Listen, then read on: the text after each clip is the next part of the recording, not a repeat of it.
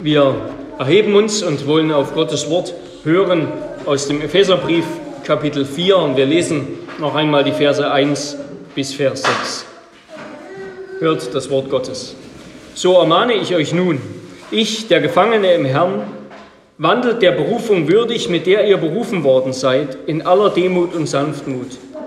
Und voller Geduld ertragt einander in Liebe.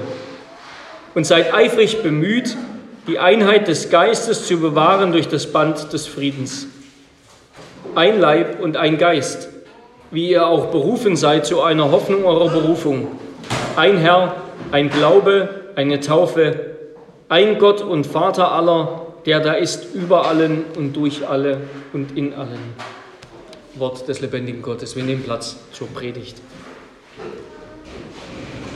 Ja, liebe Brüder und Schwestern in unserem Herrn Jesus Christus, der reformierte Theologe, presbyterianische Theologe Benjamin B. Warfield, Benjamin Warfield, der hat den Epheserbrief den Brief der Kirche genannt. Und tatsächlich könnten wir sagen, wenn wir die Lehre der Kirche, so wie Paulus sie entfaltet, die Lehre über die Kirche, wenn wir die vielleicht in einem Brief mal kompakt finden wollen, natürlich steht hier nicht alles, aber dann ist das der Epheserbrief, ja.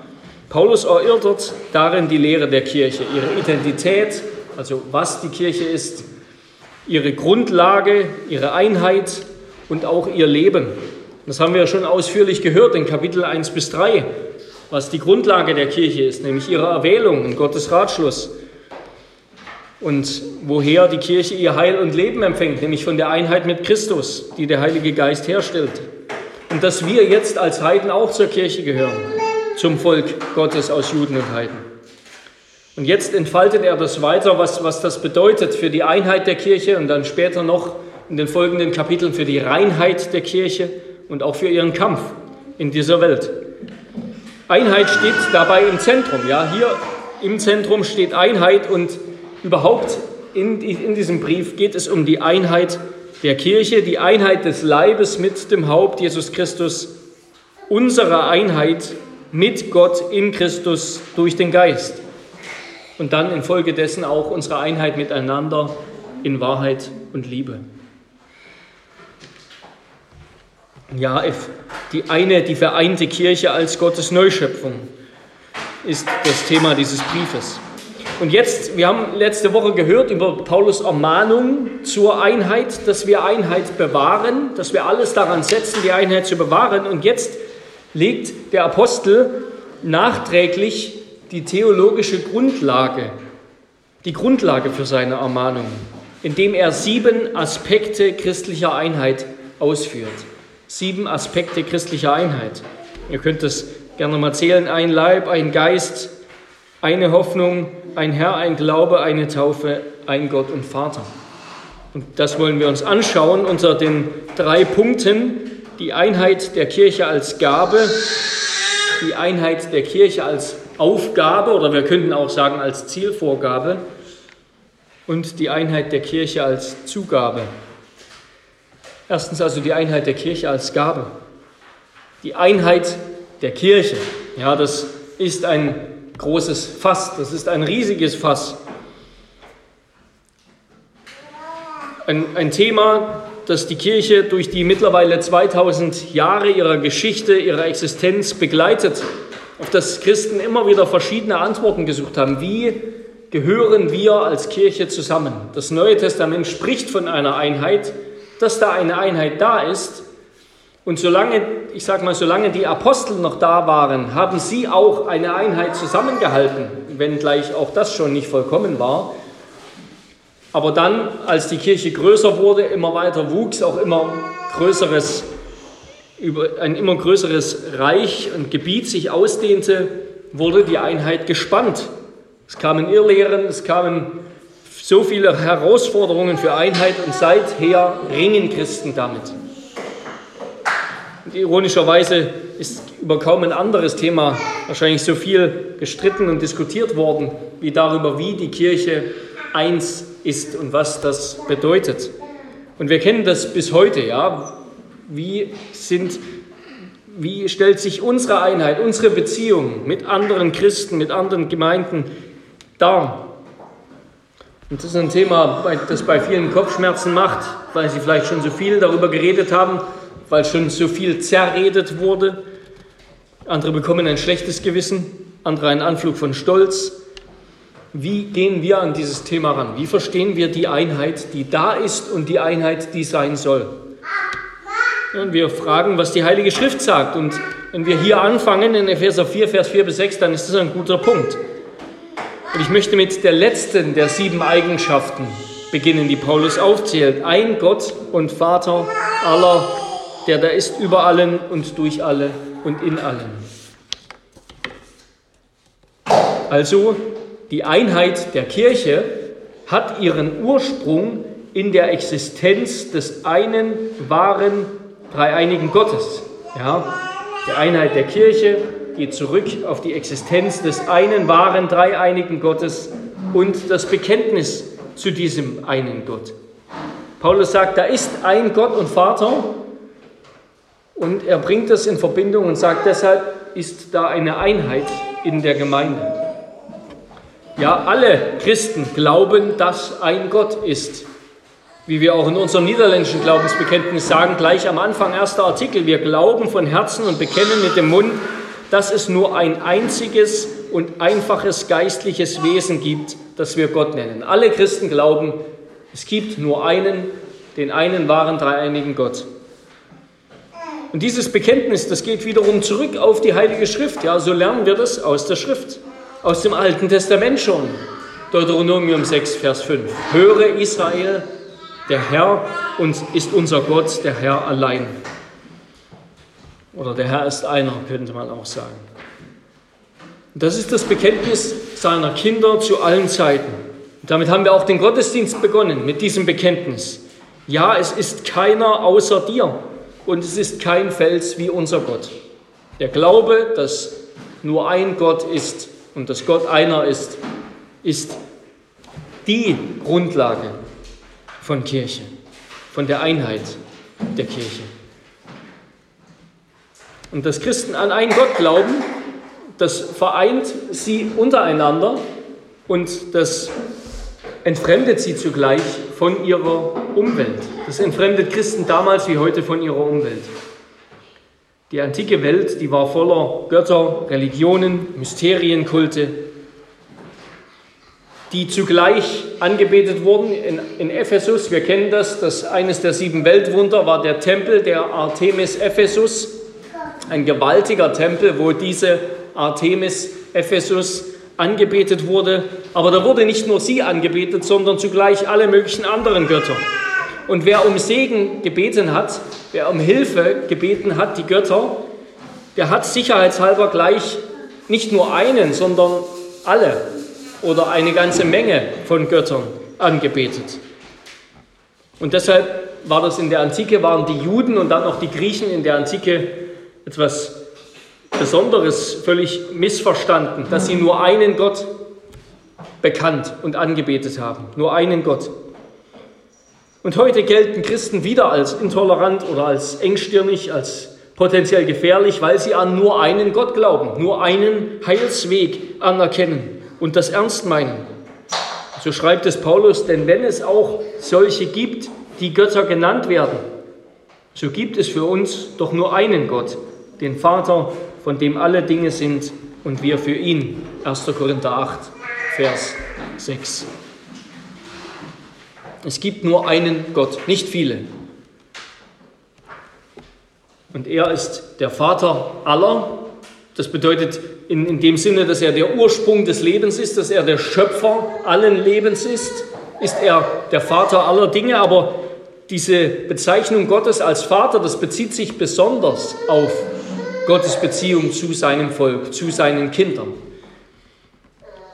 In einem allgemeinen Sinne ist er der Schöpfer aller, aber in einem besonderen Sinne ist er nur der Vater seines Volkes. So beginnt der Epheserbrief. Ja, wenn wir uns an den Anfang zurückerinnern, Epheser 1, ähm, gesegnet ist Gott, der Vater und so weiter. Und dann ab Vers 4, denn in ihm, in Christus, hat er, hat der Gott und Vater Christi, in Christus hat uns der Vater auserwählt vor Grundlegung der Welt. damit wir heilig und tadellos vor ihm sein. In Liebe hat er uns vorherbestimmt zur Sohnschaft durch Jesus Christus für sich selbst, nach dem Wohlgefallen seines Willens zum Lob der Herrlichkeit seiner Gnade.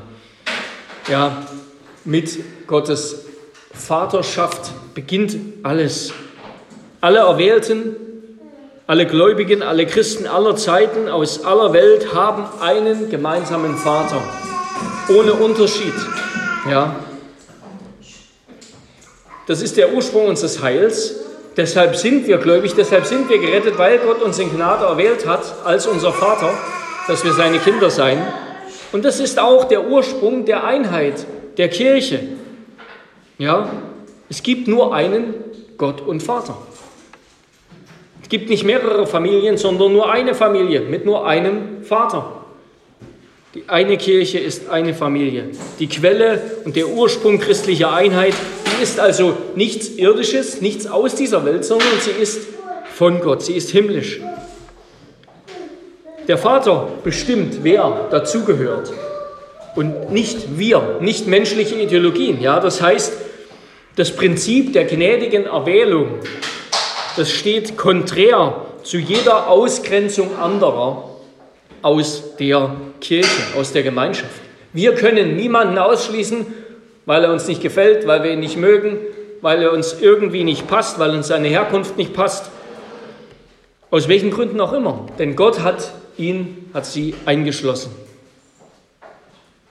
Das Prinzip der gnädigen Erwählung steht konträr zu jeder Ausgrenzung aus der Gemeinschaft, aus welchen Gründen auch immer. Die eine allgemeine Kirche, die eine katholische Kirche, die eine universale, weltweite Kirche aller Zeiten ist das Ergebnis der souveränen Erwählung Gottes. Ja, diese eine Kirche, zu der alle Christen gehören. Alle, die jemals geglaubt haben und glauben werden. Sie ist das Ergebnis der, einen, der, der Erwählung Gottes. Sie ist, weil Gott ihr Vater ist. Und weil wir einen Gott und Vater haben, der die ganze die katholische Kirche gezeugt hat, angefangen mit Jesus Christus als Erstling. Deshalb bildet diese Kirche auch einen Leib. Und damit kommen wir zu dem Leib. Deshalb bildet diese Kirche auch einen Leib. Sie ist eins.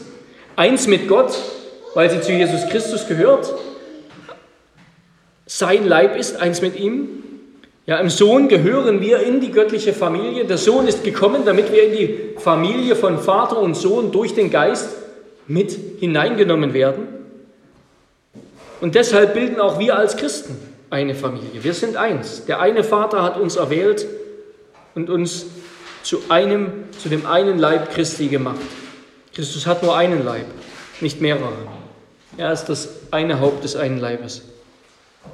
Eine Familie, ein Leib.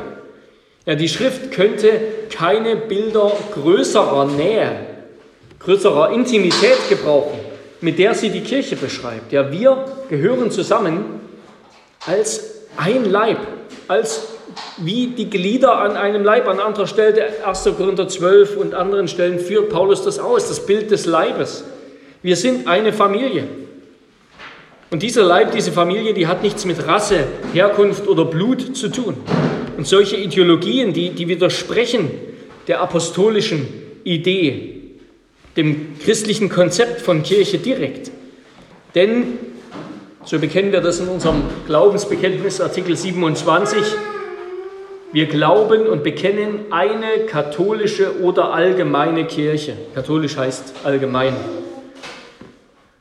Sie ist eine heilige Gemeinschaft oder Versammlung aller wahrhaft gläubigen Christen, die ihr ganzes Heil von Jesus Christus erwarten, mit seinem Blut gereinigt und durch seinen Geist geheiligt und versiegelt sind. Ja, das einzige Blut, das in der Kirche von Belang ist, ist das Blut Christi, kein anderes. Aber damit gilt dann auch, dass die Familie des Glaubens uns näher steht als die Familie aus Fleisch und Blut, zu der wir seit unserer Geburt gehören. Die Familie des Glaubens durch die wir, zu der wir erkauft sind durch das Blut Christi, die steht uns näher als die Familie aus Fleisch und Blut, zu der wir seit unserer Geburt gehören. Und dabei ist es nicht Gottes Absicht, jetzt die leibliche und die geistliche Familie auseinanderzureißen, ja, dass wir eigentlich zerrissen sind und nicht so richtig, wo wir die oberste Priorität setzen sollen. Ist jetzt die Familie wichtiger, ist die Gemeinde wichtiger? Es ist nicht Gottes Absicht, das auseinanderzureißen oder gegeneinander auszuspielen. Ja, gerade wir als Reformierte betonen ja mit der Kindertaufe, bezeugen mit der Kindertaufe, dass Gott auch die leiblichen Kinder, auch die leibliche Familie, die Frucht der ehelichen Beziehung, die, die leibliche Blutsbande in seine geistliche, ewige Familie mit aufnehmen will. Ja, Gott nimmt die Frucht der leiblichen Familie und gliedert sie ein in die geistliche Familie. Da wird nichts zerrissen. Das gehört zusammen. Leibliche und geistliche Familie überlappen einander. Überlappen einander in der Bundesfamilie der Kirche. Leibliche und geistliche Familie überlappen einander in der Bundesfamilie der Kirche. Da ist nicht das eine oder das andere wichtig. Beides ist wichtig und gehört zusammen. Und natürlich wollen wir, dass unsere leibliche Familie auch zu unserer geistlichen Familie gehört. Ja, Darum ringen wir, darum beten wir, dass unsere Familienmitglieder, unsere Kinder, unsere Eltern gläubig sind, dass sie mit zur geistlichen ewigen Familie gehören. Das ist jedem Christen ein Herzensanliegen. Und dort, wo ein Riss ist zwischen leiblicher und geistlicher Familie, ja, dieser Riss, der entsteht durch Unglauben, durch den Zerbruch der Bundesbande, die die Taufe herstellt, seitens des Sünders. Ja, und dort, wo dieser Bruch ist, ja, wo Familienmitglieder nicht zur geistlichen Familie gehören, nicht glauben, nicht zur, zum einen Leib des Herrn Jesus Christus gehören, da gilt unsere oberste Loyalität den Hausgenossen des Glaubens. Galater 6, Vers 10 sagt Paulus, unsere Liebe, unsere Zuneigung gilt zuerst den Hausgenossen des Glaubens und dann auch allen anderen. Wir könnten das so formulieren, Bundesbande ist stärker als Blutsbande. Bundesbande ist stärker als Blutsbande. Aber wie gesagt, es geht Gott nicht darum, das auseinanderzureißen, sondern das zu verbinden.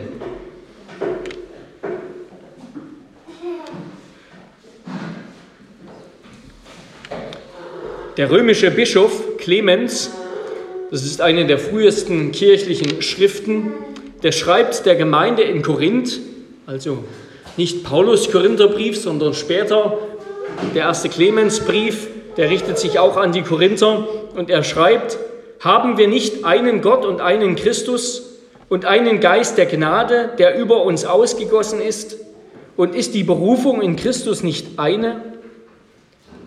Warum ziehen und zerren wir die Glieder Christi auseinander, lehnen uns wieder den eigenen Leib auf und gehen so weit in der Torheit, bis wir vergessen, dass wir untereinander Glieder sind. Er sagt, wir haben einen Gott, wir haben einen Christus, wir haben einen Geist der Gnade und sind deshalb Glieder an einem Leib. Er bringt das genauso wie Paulus zusammen. Der eine Geist, der uns gegeben ist, damit sind wir beim nächsten, der eine Geist, der macht uns zu Gliedern an dem einen Leib. Wir gehören zum Leib Christi, weil wir durch den Heiligen Geist wiedergeboren wurden zu einem neuen Leben. Und als solche, die wiedergeboren wurden, bekennen wir den einen Herrn. Ja, das ist eines der frühesten Bekenntnisse der Kirche, nämlich Kyrios Jesus. Ja, Jesus ist Herr. Jesus ist Herr. Das ist das, was jeder Christ sagt, was jeder Christ bekennt und glaubt. Jesus ist der Herr. Ihm ist gegeben alle Gewalt im Himmel und auf Erden alle Macht im Himmel und auf Erden. Er ist der König der Könige. Und jeder, der das glaubt, jeder Christ in der alten Kirche, oder jeder, der, der gläubig geworden ist, der unterrichtet wurde, der das bekannt hat, der galt als Christ, er wurde getauft und in die Gemeinde aufgenommen. Er und sein Haus.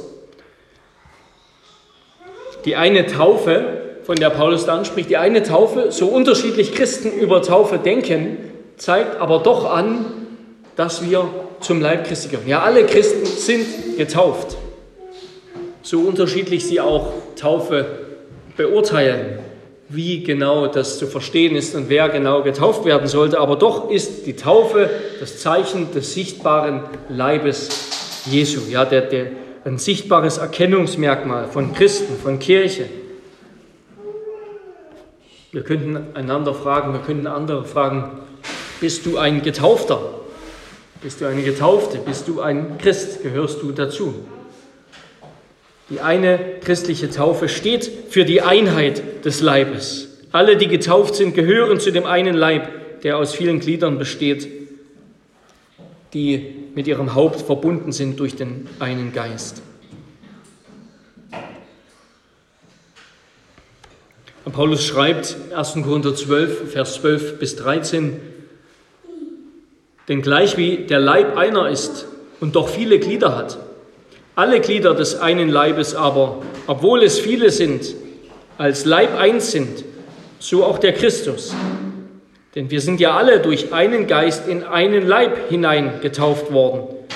Ob wir Juden sind oder Griechen, Knechte oder Freie, und wir sind alle getränkt worden zu einem Geist. Ja, wir sind gezeichnet als Christen mit der einen Taufe und wir bekennen den einen Glauben. Und mit diesem Glauben meint Paulus hier nicht der Glaube, mit dem wir glauben, sozusagen der subjektive Glaube, sondern das objektive Glaubensgut, ja, die, die Lehre, das Bekenntnis. Der Glaube als ein Glaubensgut. Der Glaube, der den Heiligen ein für alle Mal überliefert worden ist, für den sie jetzt kämpfen den die Kirche verteidigt als Pfeiler und Bollwerk der Wahrheit.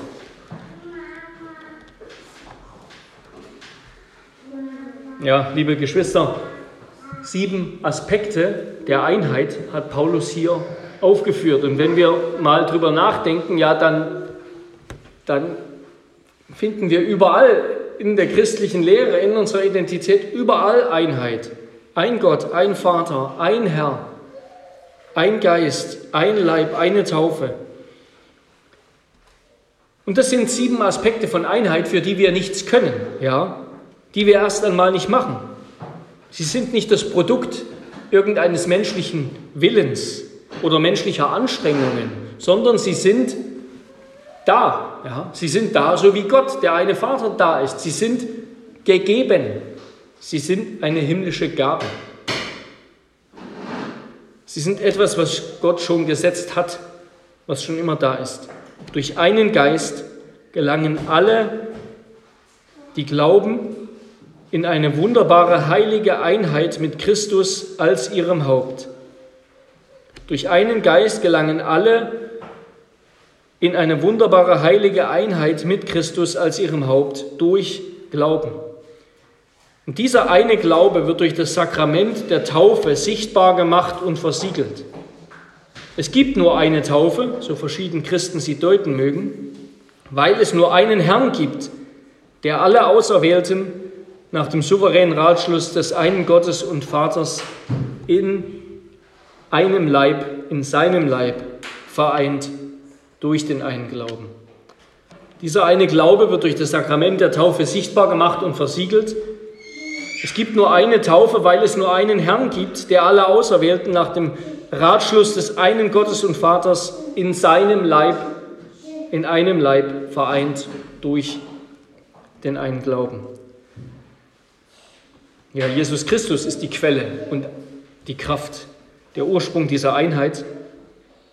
Und Christus selbst natürlich nicht unser Bekenntnis zu ihm, Christus selbst ist die Quelle dieser Einheit, nicht unser Bekenntnis zu ihm, aber durch unser Bekenntnis, durch unseren Glauben eignen wir uns diese Einheit an, schließen wir uns ihr an.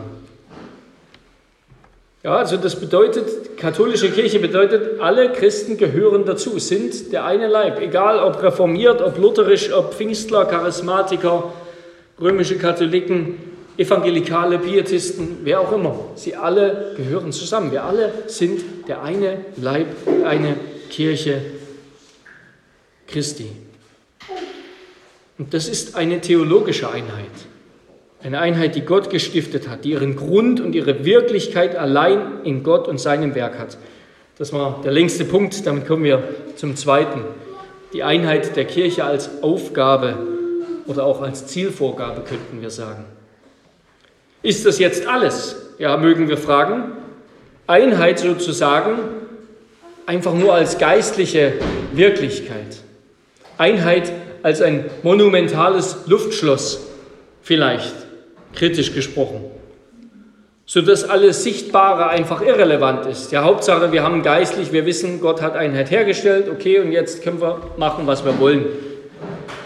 Wir glauben die Einheit einfach und da ist nichts weiteres.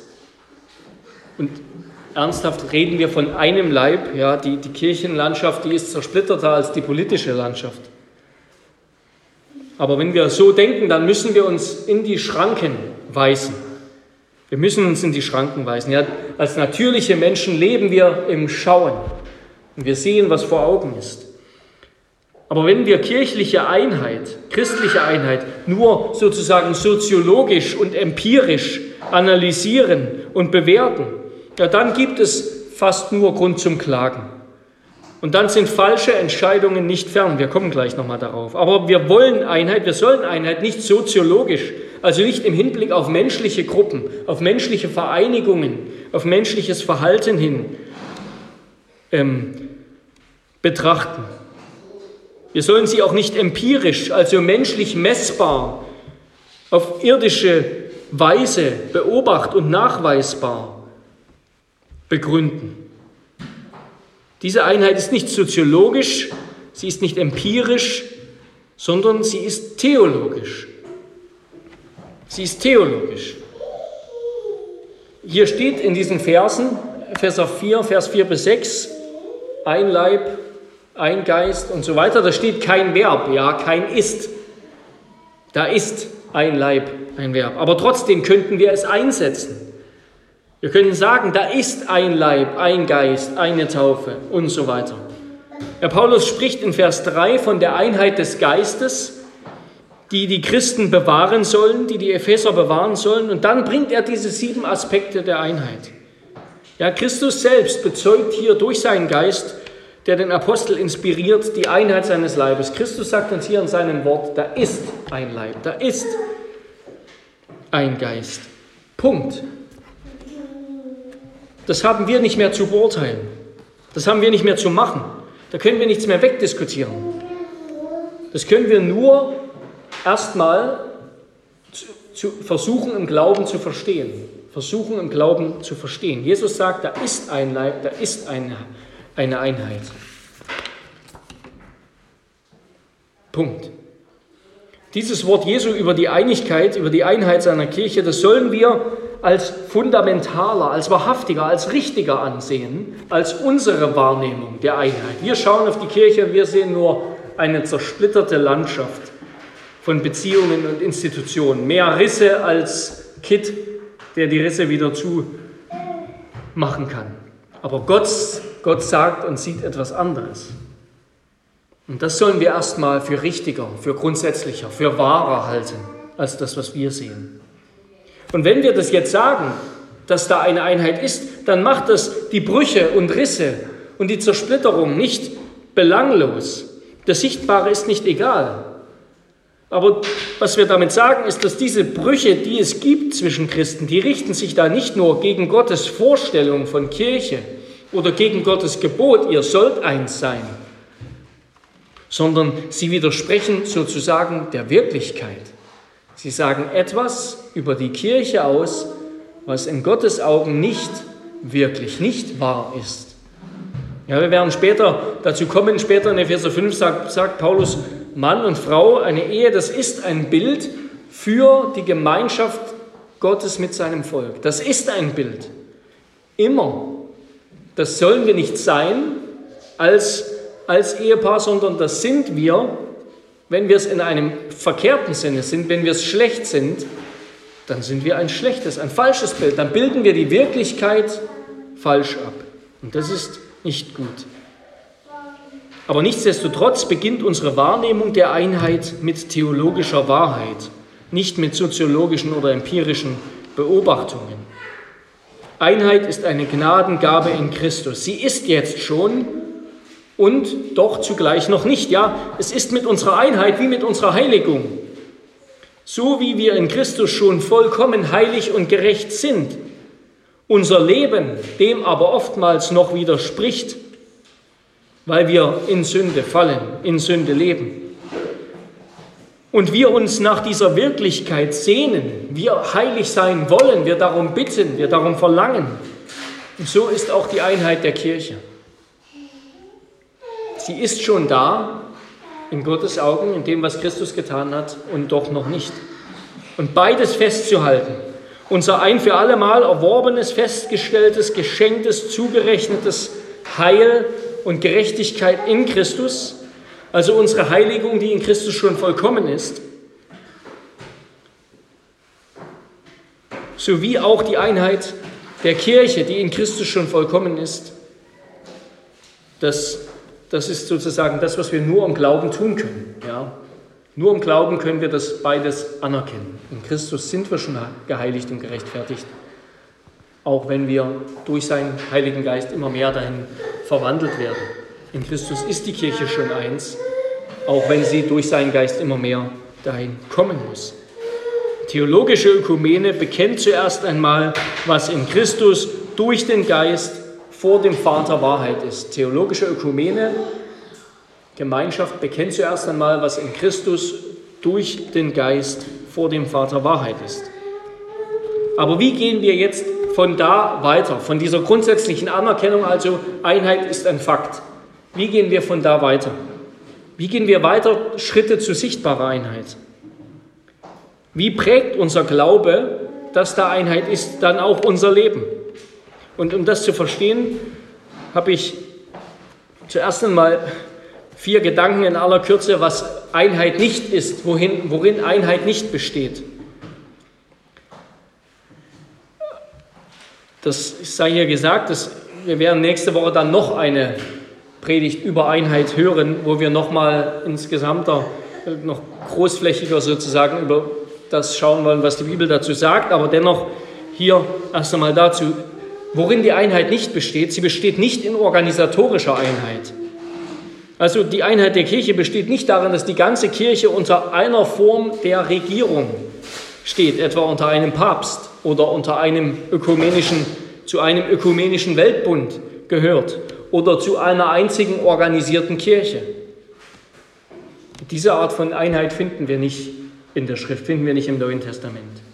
Ja, wir sehen verschiedene Gemeinden, zum Beispiel in der Apostelgeschichte, ja, Gemeinde in, in Korinth, die Gemeinden in, in, in, der Türkei, in Ephesus und so weiter und so fort, überall Gemeinden in, in Judäa und, und die sind miteinander verbunden. Die versammeln sich zum Beispiel zu einer Art Synode, Apostelgeschichte 15, wo die Apostel zusammenkommen, zu diesem Apostelkonzil oder Synode könnten wir auch sagen. Und das besteht dann zu einem bestimmten Zeitpunkt, dieses Konzil. Da werden Dinge für die ganze Kirche, für die Kirche besprochen und dann geht das wieder auseinander und dann wird das umgesetzt. Aber wir finden nicht irgendwie eine einzige organisatorische Einheit. Also erstens, Kirche besteht nicht in organisatorischer Einheit. Zweitens, sie besteht nicht in einer Art von Gottesdienst, in einer Art von Gottesdienst oder Kirchenordnung. Also dass alle Christen quasi auf gleiche Weise Gott anbeten mit der gleichen Gottesdienst- oder Kirchenordnung. Drittens, sie besteht auch nicht in einer menschlichen, in einer Art menschlichen oder institutionellen Abfolge, Erbfolge. Ja, so ist ja, wie das Papsttum sich begründet. Da spricht man von der apostolischen Sukzession.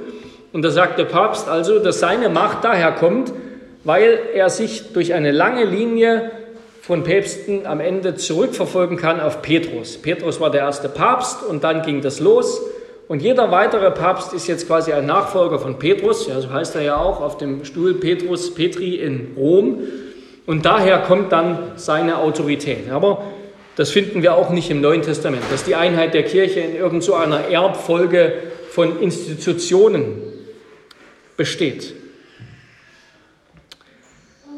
Und viertens, und das ist vielleicht die kontroverseste Aussage, Einheit besteht auch nicht in einem theologischen Minimalkonsens. Also sozusagen dem absoluten Minimum, dass jeder Christ glauben muss, damit er überhaupt ein Christ ist. Natürlich bildet das eine Einheit, ja, das, das, ist die, das ist der eine Glaube, den wir bekannt haben. Ja, jeder Christ glaubt, dass Jesus Christus der Herr ist, glaubt bestimmte Dinge, sonst werden wir nicht gerettet. Aber darin besteht keine sichtbare Einheit.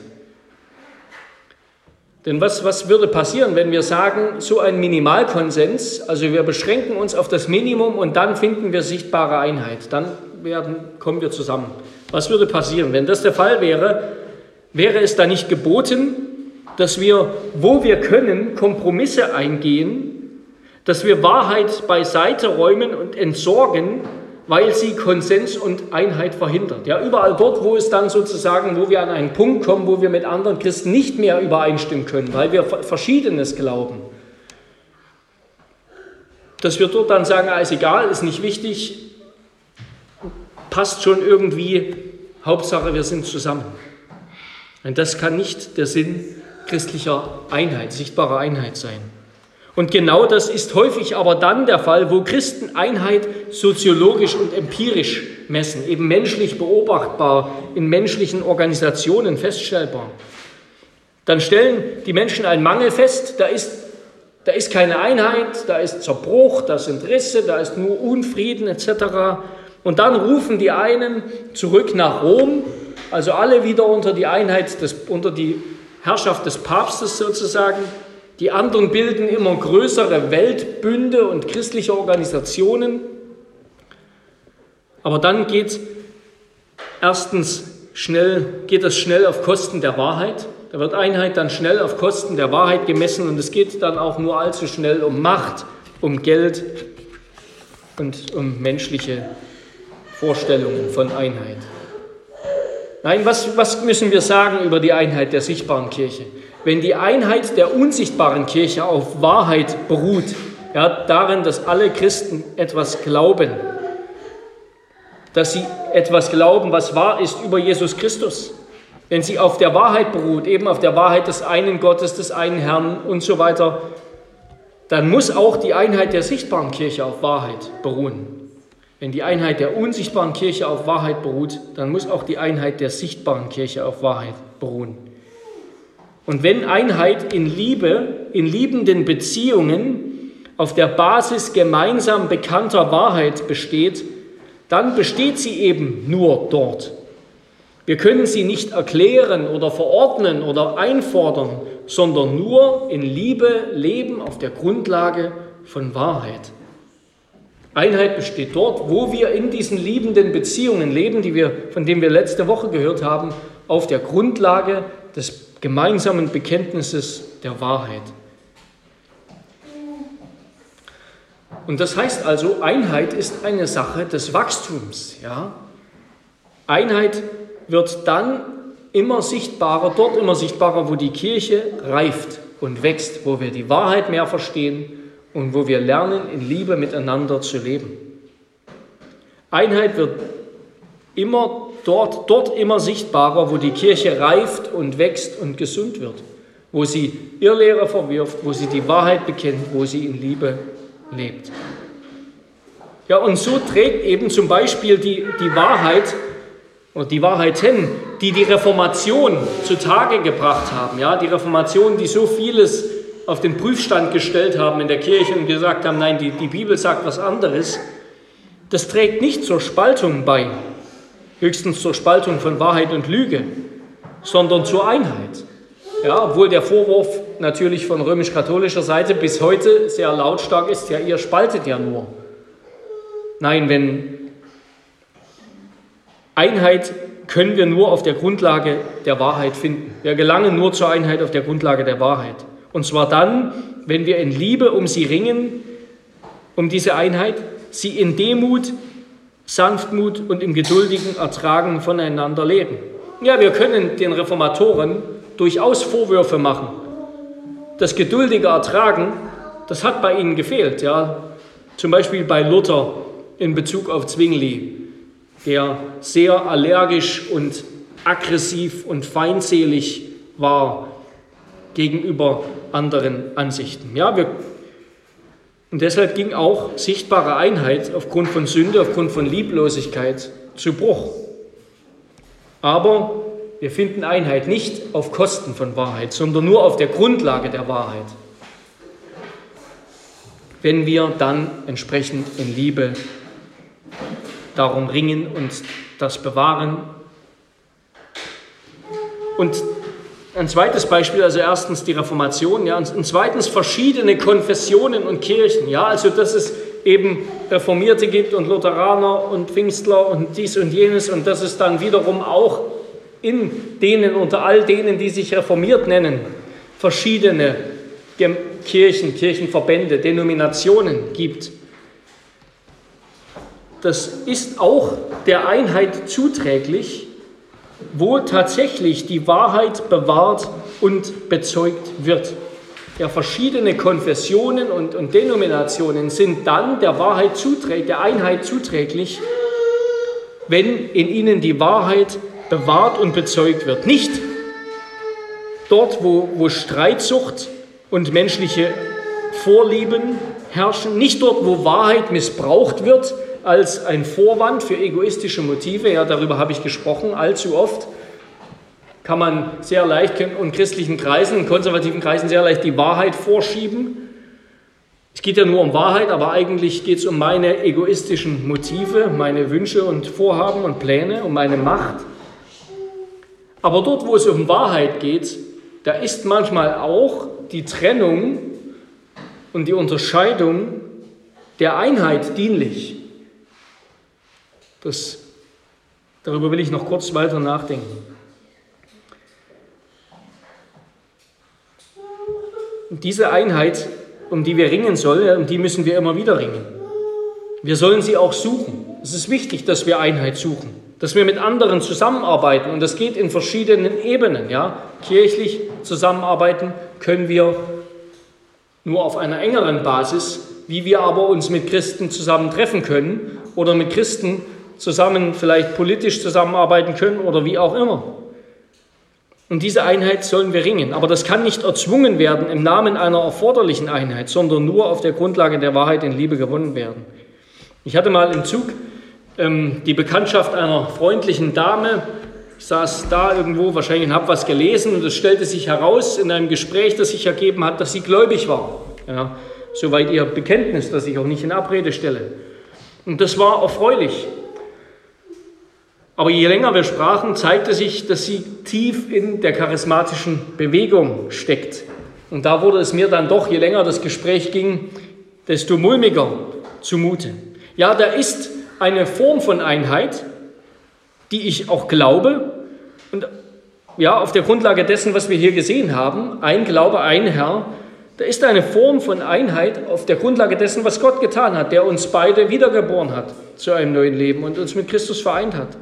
Aber doch wäre kirchliche Gemeinschaft, zum Beispiel zwischen dieser Frau und mir jetzt, nur möglich, wenn einer von uns beiden oder beide ihre Ansichten ändern, Buße tun, und die, ihre Position verlassen.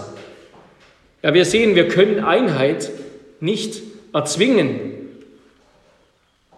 Und wenn, wenn wir es täten, wenn wir sagen, wir müssen jetzt unbedingt zusammenbleiben, wir können uns jetzt auf keinen Fall hier irgendwie trennen, dann würden wir am Ende der Einheit sogar schaden. Die Einheit, die dann bestand, bestünde, die würde erstens nicht auf Grundlage der Wahrheit sein und die würde vielleicht auch nicht in Liebe gelebt und zerbrechen. Das heißt also, dass Einheit nicht bewahrt oder gewonnen wird, wenn wir Zugeständnisse machen, um eben zu einem gemeinsamen Minimalnenner, zu einem gemeinsamen Minimalkonsens zu gelangen und auf diese Weise dann bewusst Wahrheit hinten anstellen oder verleugnen. Und das meine ich mit, wenn ich sage, es kann richtig sein, dass es verschiedene Konfessionen oder auch Kirchen und Denominationen gibt, weil dann nämlich tatsächlich Einheit bewahrt wird von denen, die Falsches lehren, die Lüge sagen, die vielleicht der Einheit tatsächlich schaden wollen. Es ist sehr wichtig, dass wir kirchlich getrennt sind von der römisch-katholischen Kirche, dass, dass wir ganz klar sagen, was da geschieht, das ist nicht biblisch. Wenn wir dort eine Einheit hätten, dann ginge das nur auf Kosten echter biblischer Einheit. Das wäre nur eine Scheineinheit ohne Wahrheit. Einheit wird dort gewonnen und bewahrt, wo wir miteinander in der Gemeinde und darüber hinaus auf der Grundlage des gemeinsamen Bekenntnisses.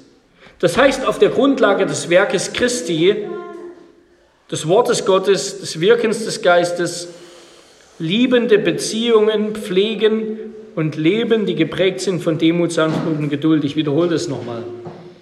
Einheit wird dort gewonnen, das ist vielleicht eine Art Fazit, und bewahrt, wo wir miteinander in der Gemeinde und darüber hinaus auf der Grundlage des gemeinsamen Bekenntnisses, das heißt auf der Grundlage des Werkes Christi, eben was Paulus geschrieben hat, Epheser 1 bis 3, auf der Grundlage des Werkes Christi, des Wortes Gottes, des Wirkens des Geistes, wo wir dort der Grundlage des gemeinsamen Bekenntnisses liebende Beziehungen pflegen und leben.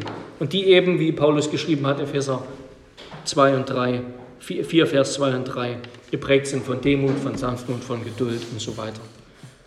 Und damit komme ich zum dritten Punkt und der ist nur ganz kurz, die Einheit der Kirche als Zugabe. Die Einheit der Kirche als Zugabe. Ja, dass wir kirchliche Einheit suchen, dass wir darum ringen, dass wir alles daran setzen, das ist ein wesentlicher Teil unserer Identität, unseres Auftrags. Ja, Paulus beginnt damit, ich ermahne euch, setzt alles daran. Das ist eure Berufung, Einheit zu bewahren. Denn Gott hat Einheit schon gemacht. Als wir Christen wurden, wurden wir Teil einer neuen Familie. Wir gehören zur Bundesfamilie der Gemeinde. Wir sind Brüder und Schwestern Jesu und wir haben Brüder und Schwestern in Jesus. Die Gemeinde ist für einen Christen vom Moment seiner Taufe, ja, wo wir erst einmal im, im Schutz, im Rahmen, unter der Fürsorge der Gemeinde heranwachsen. Die Gemeinde ist für einen Christen vom Moment seiner Taufe und dann auch vom Moment seines Glaubensbekenntnisses, wo wir das bewusst tun, bewusst bekennen und glauben. Sie ist sein Zuhause. Die Gemeinde ist zuerst die Wiege unseres Lebens und dann das Zuhause für uns als Christen. Und umso wichtiger ist es, dass wir uns um ihre Einheit und um ihr Wohl sorgen. Ja, und nicht abstrakt, sondern ganz konkret das Wohl und die Einheit mit Glaubensgeschwistern aus Fleisch und Blut. Das hat für einen Christen höchste Relevanz. Und damit komme ich zu dem einen Element, das ich noch ausgespart habe. Vielleicht habt ihr das gemerkt. Vers 4, Paulus schreibt, ein Leib und ein Geist, wie ihr auch berufen seid zu einer Hoffnung eurer Berufung. Ja, diese Einheit, die hat eben immer auch, die ist gespannt hin auf Hoffnung. Wir sehen, da ist Einheit. Gott hat sie gesetzt, Gott hat sie gegeben, sie ist eine Gabe. Sie ist jetzt für uns eine Aufgabe und sie bleibt aber auch eine Hoffnung, weil wir sehen, wir wünschen uns, wir wollen dahin kommen.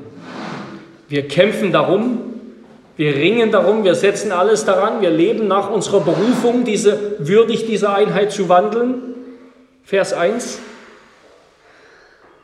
In der Hoffnung, dass das so kommt. Nicht in der vagen Hoffnung, sondern in der Gewissheit, dass diese Einheit da sein wird. Dass Gott das machen wird. Gott wird sie bringen. Ja, es wird eine sichtbare Einheit geben, die der Wirklichkeit der unsichtbaren Einheit entspricht, die wir jetzt schon haben. Vollkommene Einheit wird dann sein. Sie wird dann sein beim Herrn in seiner Gegenwart, wenn seine Kirche ihn wieder sieht. Und das ist unsere Hoffnung. Und weil das so sein wird, wie es jetzt schon eine Einheit gibt, dass es auch dann eine sichtbare Einheit geben wird, weil das so sein wird. Deshalb ringen wir darum, deshalb kämpfen wir darum, deshalb leben wir dafür. Amen.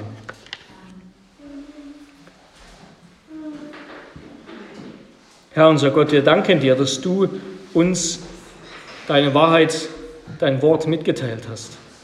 Ja, so wie wir in Christus schon mit ihm vereint sind. Wir sind mit ihm vereint. Sein Leben ist unser Leben geworden. Wir sind an ihn gebunden durch den Heiligen Geist. Ja, wir leben wie durch eine Kanüle, durch den Geist als das Band des Lebens sind wir mit ihm verbunden und fließt uns sein Leben und seine Gerechtigkeit und, und all seine Fülle zu. Und so wie wir schon alles in Christus haben und sind, Herr, und doch feststellen in unserem alltäglichen Leben, dass wir so oft daran scheitern, dass wir so oft versagen, dass wir so oft nicht schaffen, das in eine sichtbare Heiligkeit umzuwandeln und doch darum ringen sollen und darum kämpfen müssen im Glauben und auch in der Hoffnung, weil wir wissen, du wirst uns vollkommen verwandeln, du wirst uns vollkommen heilig machen. So ist es auch mit der Einheit. Herr, hilf, dass wir diese Einheit, die schon da ist, dass wir darum ringen, dass wir sie gewinnen in der Gemeinde als die Bundesfamilien, die du uns zusammengestellt hast und dann auch darüber hinaus mit anderen Christen, wo wir ihnen begegnen, wo wir mit ihnen zu tun haben, dass wir um Einheit ringen und dass wir das tun auf der Grundlage der Wahrheit, auf der Grundlage dessen, was du schon getan hast, aber auch in der Liebe, auf die Weise, die du uns vorgemacht hast. Herr, möchtest du schenken, dass diese Einheit in deiner weltweiten Kirche zunimmt und wächst. Auch hier bei uns, auch in Deutschland, Europa. Das beten wir in Jesu Namen. In der festen Hoffnung, dass du uns, dass du kommen wirst und diese Einheit herstellen wirst. Amen.